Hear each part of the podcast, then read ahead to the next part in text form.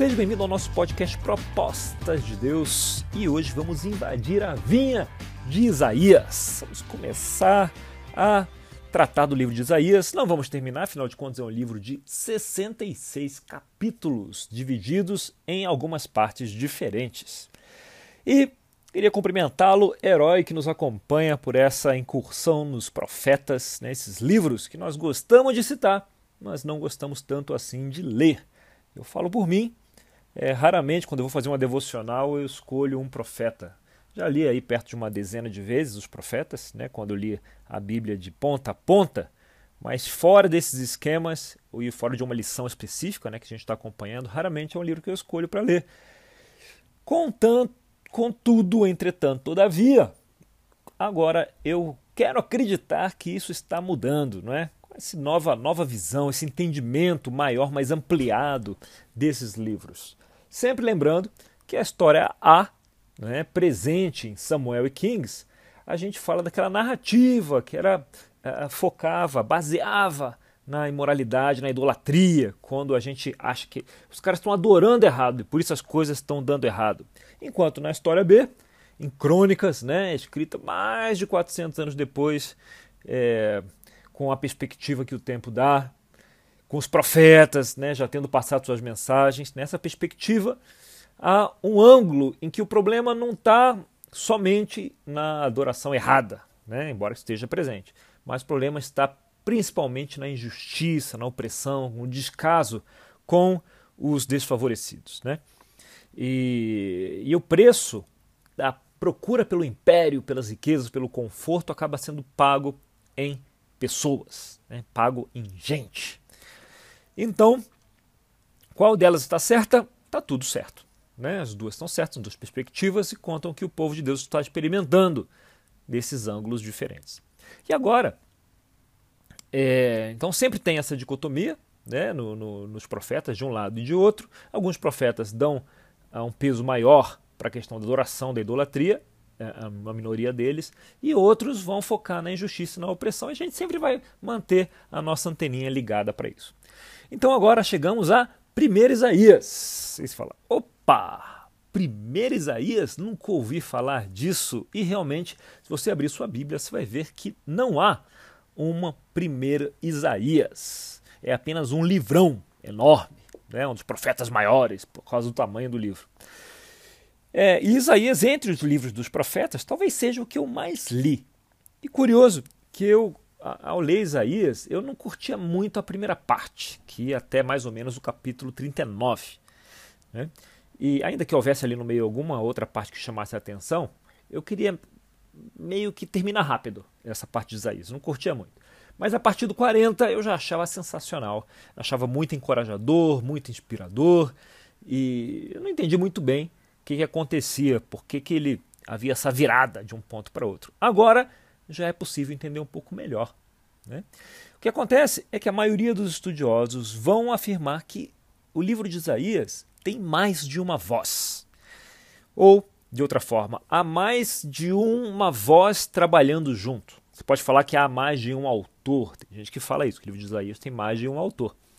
É, mas, sem dúvida, tem mais de uma voz. Será que é o mesmo Isaías, com momentos da vida diferentes? A gente não, não sabe. Né? Ele teria que ter vivido bastante tempo para ser assim. Então você, vai, você pode discutir se, se há duas vozes, como eu falei, até o 39 e dali em diante, ou três, ou quatro vozes diferentes. Né? É, lendo o texto cru, sem estudar antes a respeito, eu achava que o profeta tinha ficado menos bravo depois do capítulo 39. Né? Finalmente, né, um, um livro com um final feliz. Mas sem contar é, o capítulo messiânico, Isaías 53, que todos nós citamos, a gente conhece pouco, em geral, a esse livro. Então vamos começar pelo princípio, vamos ler um pouco, vamos conhecer um pouco mais esse livro aí. E no começo, a gente vai ver o povo ali, né, depois do, de Davi e Salomão terem é, estabelecido Saul né, e fortalecido e enriquecido até o reino, você tem esse, esse momento ali do primeiro Isaías, que é um, é um período pré-assírio ainda. Né? O povo de, de Israel e de Judá ainda não foram para o cativeiro. Claro que no caso de Judá o, o cativeiro é babilônico. Mas esse a primeira parte de Isaías está encaixado ainda nos profetas pré-assírios. Ou seja, as coisas ainda estão organizadas. E para os padrões ocidentais, para os nossos padrões, eles estão bem. Eles estão bem supridos materialmente, tem alimento, tem casas grandes, tem mansões. Não é? é obviamente é um período anterior ao cativeiro. Mais à frente, é, vai ter como se fosse um interlúdio histórico, aonde o autor vai falar de Senaqueribe, né, da invasão de Senaqueribe, mas não é bem no tom de uma visão profética que a gente está acostumado. Ele se assemelha mais como um relato dos fatos. Né? Alguns acham que era profecia, mas é mais como um relato histórico. É como se houvesse um redator aí preenchendo as lacunas entre as diferentes vozes, né, para dar liga, colocando aí uma argamassa entre as vozes, para que o leitor não fique perdido entre uma voz e outra. O melhor que se pode afirmar hoje é dizer que ou o livro todo foi escrito pelo próprio Isaías, que tinha uma capacidade tremenda, minuciosa de prever o futuro, é, sem paralelo nos outros livros proféticos das Escrituras, ou parte do livro foi escrito em, em, diferentes épocas, talvez até com diferentes autores e olhando para trás, né, com fatos que ocorreram no passado. De uma forma ou de outra, é difícil afirmar que não existiram vozes diferentes. Né? É claro que isso aqui é um resumo do resumo, uma explicação superficial. Se você consegue ler em inglês, tem o livro Out of Babylon, né, do Walter Brueggemann, que uh, trata disso muito bem. Ele identifica quatro vozes em Isaías, e essa é a, a, a fonte que do qual o Bema Podcast se inspirou, e por tabela nós também. Não é? O Walter Brueggemann identificou duas a mais do que eu identifiquei sozinho. Faz sentido, né? porque ele conhece bem mais do que eu. Na primeira voz, ele vai do primeiro capítulo até o 11 ou 12. Não é? a voz que a gente vai tratar hoje. A segunda vai do 12 ao, ao 39. Olha aí, eu acertando sem querer ou querendo. Na voz 3, é chamada de O Discurso do Servo. Vai do 40 ao 54. E aí tem o famoso Isaías 53.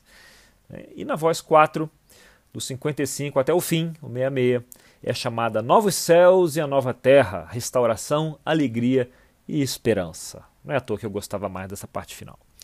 Podemos especular até que Isaías teria vivido no período pré-assírio, mas talvez tenha havido ghostwriters, né? pessoas que escreveram no nome de Isaías depois, levando a mensagem dele adiante. Será que eram discípulos dele?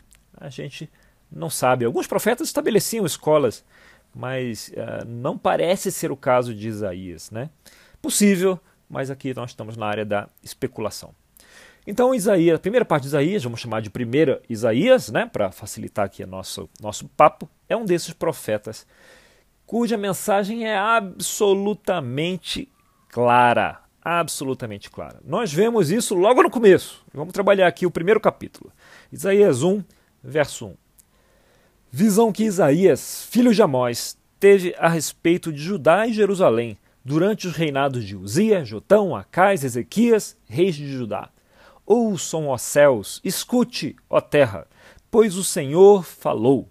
Criei filhos e os fiz crescer, mas eles se revoltaram contra mim. O boi reconhece seu dono, e o jumento conhece a manjedoura do seu proprietário. Mas Israel nada sabe, meu povo nada compreende. Olha o tom dele aqui, né? Ele não mede palavras. Vamos ver se continua sem medir palavras. Verso 4. Ah, nação pecadora, povo carregado de iniquidade, raça de malfeitores, filhos dados à corrupção, abandonaram o Senhor, desprezaram o Santo de Israel e o rejeitaram. Por que continuarão sendo castigados? Por que insistem na revolta? A cabeça toda está ferida, todo o coração está sofrendo. Da sola do pé ao alto da cabeça não há nada. São somente machucados, vergões e ferimentos abertos, que não foram limpos, nem enfaixados, nem tratados com azeite. Parece que Judá aqui está numa situação complicada. Imagina, machucados que não foram limpos. Como é que fica? É, ficam infectados. Né? Então, a coisa está feia aqui para Judá. Isaías 1, verso 7, vamos adiante.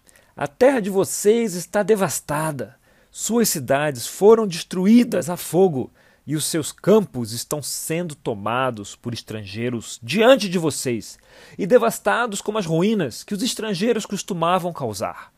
Só restou a cidade de Sião, como tenda numa vinha, como abrigo numa plantação de melões, como uma cidade sitiada. Se o Senhor dos Exércitos não tivesse poupado alguns de nós, já estaríamos como Sodoma e semelhantes a Gomorra. Governantes de Sodoma, ouçam a palavra do Senhor. Vocês, povo de Gomorra, escutem a instrução do nosso Deus. Continua pesado, né? Logo adiante vemos que o problema aqui, vamos ver como é que Isaías vê a adoração deles. Então, verso 11.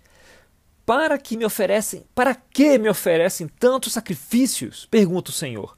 Para mim, chega de holocaustos, de carneiros e da gordura de novilhos gordos. Não tenho nenhum prazer no sangue de novilhos, de cordeiros e de bodes. Será que o problema aqui é a idolatria? Lembra da história A? Afinal de contas, para quem que eles estão oferecendo sacrifícios? Né? É o Senhor que pergunta. Eles estão oferecendo a Yahvé, ao Senhor. Então isso aqui não parece ser história A. Não parece que eles estejam adorando errado aqui. O problema seja nos rituais. Verso 12. Quando lhes pediu que viessem em minha presença, quem lhes pediu que pusessem os pés em meus átrios? Parem de trazer ofertas inúteis. O incenso de vocês é repugnante para mim. Luas novas, sábados e reuniões. Não consigo suportar suas assembleias cheias de iniquidade. Uh, olha só. Aqui é o profeta diz que Deus não consegue, não consegue suportar as reuniões de culto deles como se fosse a reunião da, da, da igreja deles. Né? E Deus está dizendo aqui: eu não quero isso, eu não quero essas reuniões, essas assembleias. Verso 14: Suas festas de lua nova e suas festas fixas eu as odeio. Tornaram-se um fardo para mim. Não as suporto mais. Quando vocês estenderem as mãos em oração, esconderei de vocês os meus olhos, mesmo que multipliquem as suas orações. Não as escutarei as suas mãos estão cheias de sangue. Olha, até as orações, né, as práticas que a gente considera mais espirituais, né, Deus aqui está dizendo que não as escutaria. 16. Lavem-se, limpem-se, removam suas mais obras para longe da minha vista. Parem de fazer o mal, aprendam a fazer o bem. Busquem a justiça, acabem com a opressão, lutem pelo direito dos órfãos e defendam a causa da viúva. Olha aí os nossos imigrante, órfão e viúva, né? lembra lá de Deuteronômio? Aparecendo aí de novo. Olha o que, que ele está falando aqui. Você pode colocar sua idolatria de lado. Você pode adorar a Deus dentro do reino de Israel direitinho. Você pode fazer todos os rituais. Ainda assim, Deus está dizendo: eu não quero nada disso. Na verdade, eu odeio isso tudo. E sabe qual é o motivo?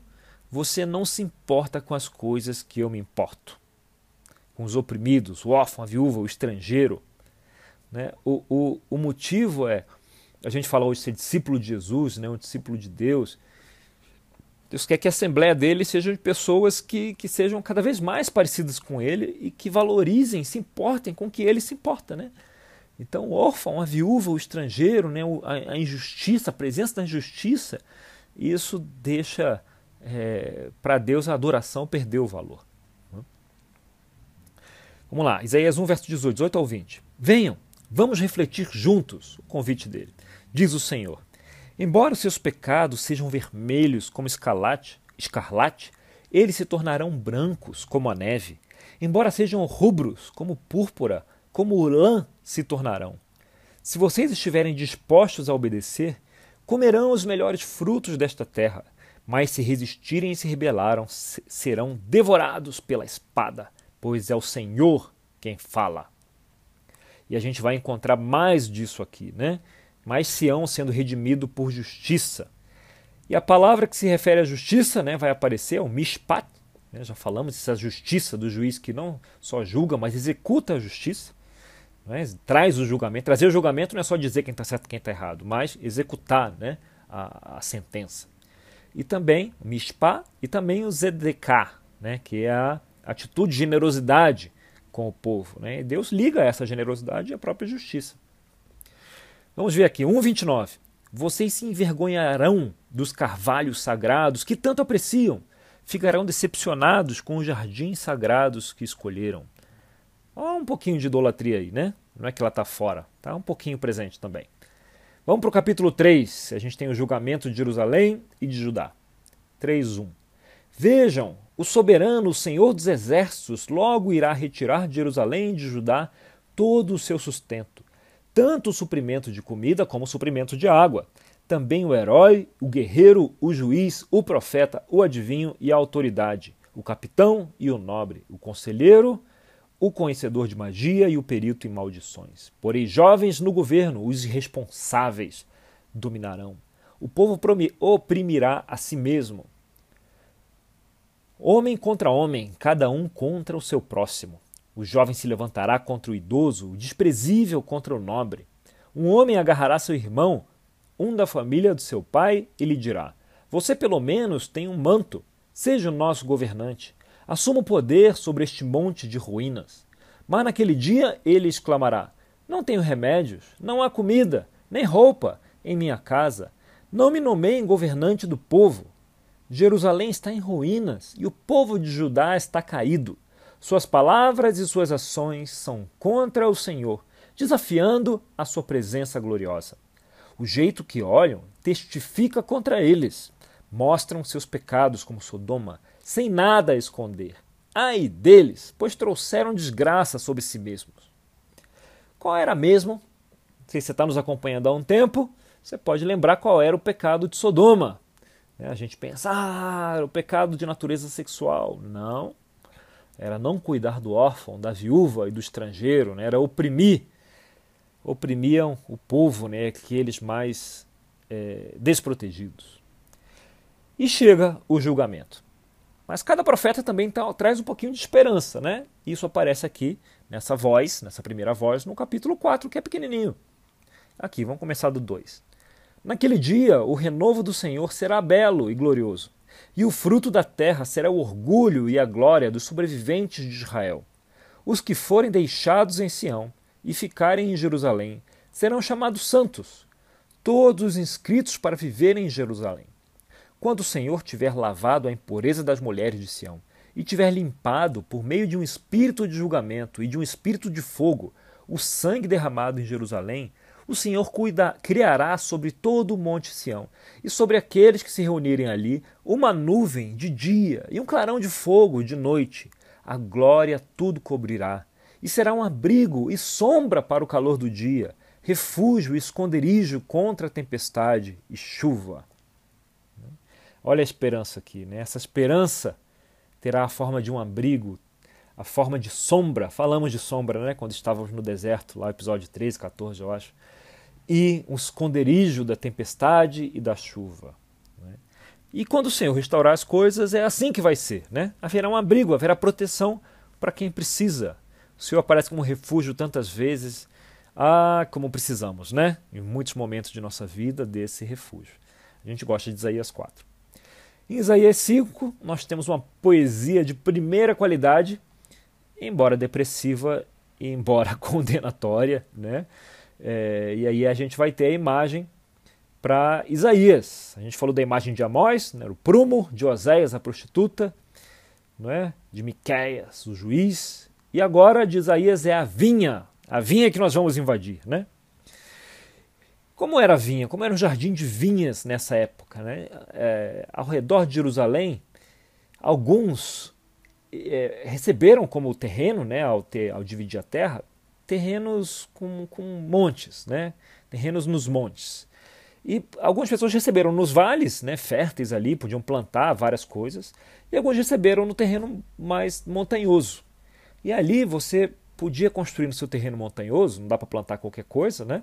Mas você podia construir um terraço é, para cultivar, né? Um terraço é como se fosse sabe, um bolo de casamento com várias camadas, um bolo de noiva. Você imagina isso na terra, né? Algum, algumas vinícolas são assim lá em Portugal também, se você tem a imagem na cabeça, você tem uns terraços, né?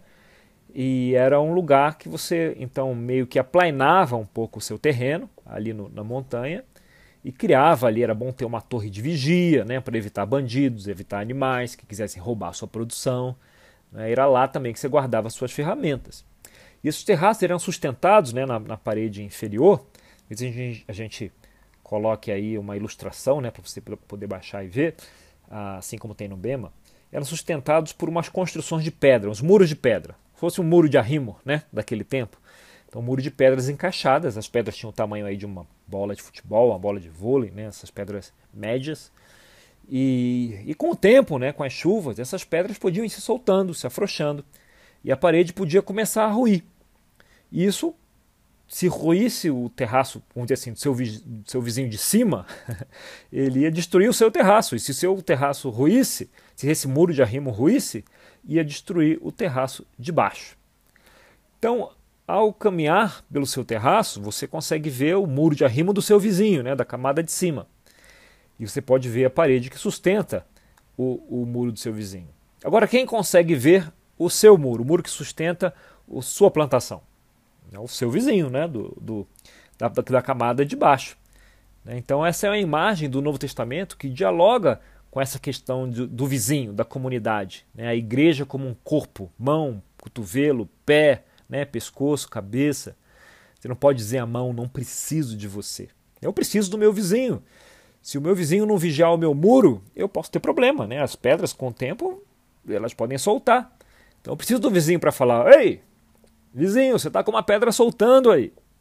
Você tem que fazer uma manutenção aí. E eu também preciso cuidar do, do vizinho do meu, do terraço de cima do meu. Ele traz é uma ideia um pouco fora de moda hoje, né, que é mais individual, que é, vá cuidar da sua vida, não se meta na minha vida. você pegar uma cultura de Instagram aí que você vai ter, né? Cada um olha para sua vida, cada um cuida do seu nariz. Não meta o seu nariz na minha vida. Mas na comunidade, né, há que se permitir que o seu irmão comente sobre o seu muro. E se você também né, se importar com o muro do seu vizinho, para poder visar do estado do muro dele. Uma comunidade de verdade funciona assim. E a igreja desenhada por Cristo é para ser uma comunidade, uma comunidade, funcionar como uma comunidade. Voltando aqui para Isaías 5, no 1. Cantarei para o meu amigo o seu cântico a respeito de sua vinha. Meu amigo tinha uma vinha na encosta de uma fértil colina. Olha aí. Ele cavou a terra, tirou as pedras e plantou as melhores videiras. Construiu uma torre de sentinela e também fez um tanque de prensar uvas. Ele esperava que desse uvas boas, mas só deu uvas azedas. Do quem é que plantou uma vinha, né? Quem é que plantou uma vinha com certeza, com a certeza de que daria certo? Tão certo que até investiu em construir uma torre, né? mas essa vinha só deu uvas ruins. Quem? Quem foi que fez isso? Vamos continuar aqui no verso 3. Agora, habitantes de Jerusalém e homens de Judá, julguem entre mim e a minha vinha. Olha aí quem foi. Que mais se poderia fazer por ela que eu não tenha feito? Então, por que só produzir uvas azedas quando eu esperava uvas boas? Pois eu lhe digo o que vou fazer com a minha vinha. Derrubarei sua cerca, para que ela seja transformada em pasto. Derrubarei o seu muro, para que seja pisoteada. Farei dela um terreno baldio, não será podada nem capinada. Espinheiros e ervas daninhas crescerão nela. Também ordenarei às nuvens que não derramem chuva sobre ela. Então essa é a vinha de Deus. Né? Ele está falando da vinha dele, ou está fazendo uma metáfora né? entre uma vinha e o povo que ele tirou do Egito e plantou aonde? Né? Ali em Canaã. Então a gente tem uma ilustração do que acontece aqui quando você não cuida da vinha. Né? E ela vira, o, o, os muros desabam e ela fica completamente desfigurada. Parece que nem tinha uma vinha ali. Acho que na ilustração aqui que você pode baixar tem lá no, no final uma ex-vinha ou uma plantação de alguma outra coisa. Né? É o questionamento aqui, você ouve o questionamento de quem plantou a vinha. Né? Deus falando, eu plantei direito, eu escolhi boas mudas, boas videiras, eu cuidei dela. Então me explica por que, que só está dando uvas azedas. E o que são essas uvas azedas? Vamos lá no verso 7. Pois bem, a vinha do Senhor dos Exércitos é a nação de Israel Os homens de Judá são a plantação que ele amava. Ele esperava justiça, mas houve derramamento de sangue. Esperava retidão, mas ouviu gritos de aflição. Tem um trocadilho aqui em hebraico, que ele queria justiça, ZDK, mas encontrou ZEK, sangue. Né? Ele queria ZDK e encontrou ZEK. Então ele queria justiça e encontrou derramamento de sangue. Então Deus faz trocadilhos. Então, a partir daqui, é possível seguir aqui para os ais, né, os famosos. Isaías 5, 8. Ai de vocês que adquirem casas e mais casas, propriedades e mais propriedades, até não haver mais lugar para ninguém, e vocês se tornarem os senhores absolutos da terra. E continua com outros ais. Mas aqui a gente vê que eles estão buscando o quê? A narrativa do quê? Do império ou de Shalom? Está? Tá aqui, né? Eles adquirem casas e mais casas, até não haver lugar para mais ninguém. Está a narrativa do império aqui. 5:9 O Senhor dos Exércitos me disse: Sem dúvida, muitas casas ficarão abandonadas. As casas belas grandes ficarão sem moradores. Uma vinha de dez alqueires só produzirá um pote de vinho. Um barril de semente só dará uma arroba de trigo. Ai dos que se afastam, levantam cedo para embebedar-se e se esquentam com o vinho até a noite. Harpas liras, tamborins, flautas e vinho há em suas festas, mas não se importam com os atos do Senhor, nem atentam para a obra que as suas mãos realizaram. Portanto, o meu povo vai para o exílio. Olha aí o exílio. Por falta de conhecimento, a elite morrerá de fome e as multidões de sede. Por isso Sheol aumenta o seu apetite e escancara a sua boca. Para dentro dele descerão o esplendor da cidade e a sua riqueza, o seu brilho e os que se divertem. Por isso o homem será abatido, a humanidade se curvará e os arrogantes terão que baixar os olhos. Mas o Senhor dos Exércitos será exaltado em sua justiça. O Santo Deus se mostrará santo em sua retidão. Zedeká e Mishpah, aqui. Então as ovelhas pastarão ali em sua própria pastagem. Cordeiros comerão nas ruínas dos ricos. Então nós vemos aqui a cobiça por riqueza né, e as consequências.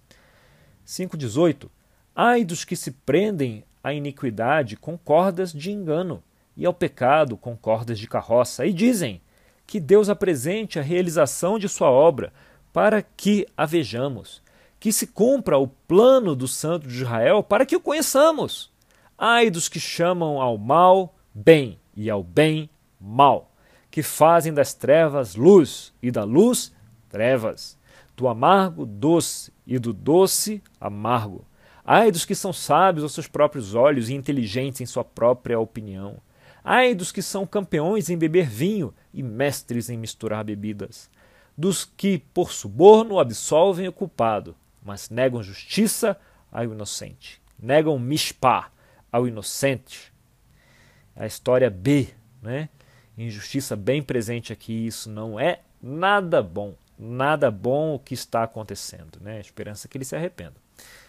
Por tudo isso, 25, 5, 25 26, a ira do Senhor acendeu-se contra o seu povo, ele levantou a sua mão para os ferir. Os montes tremeram, e os seus cadáveres estão como lixo nas ruas. Apesar disso tudo, a ira dele não se desviou, a sua mão continuou erguida. Ele levanta uma bandeira, convocando uma nação distante, e assobia para um povo dos confins da terra Aí eles vêm rapidamente. Uh, mensagem dura essa de 1 Isaías. Se eles se dá, dá esse tempo né, para eles se arrependerem, escaparem. Dos assílios eles escaparam, né? Acabaram caindo mais à frente. Então, era por isso que quando eu li Isaías eu queria passar rápido por essa parte, né? Uma mensagem dura e chamando o povo a não negar Mishpah, nem Zeteká, né, justiça e generosidade aos seus, como estava acontecendo aqui na época da voz que nós encontramos em 1 Isaías. Ok? Vamos prosseguir para os profetas, continuar nossa incursão nos profetas no nosso próximo papo. Hoje eu tô só, vamos ver como vão ser os próximos episódios. Até mais!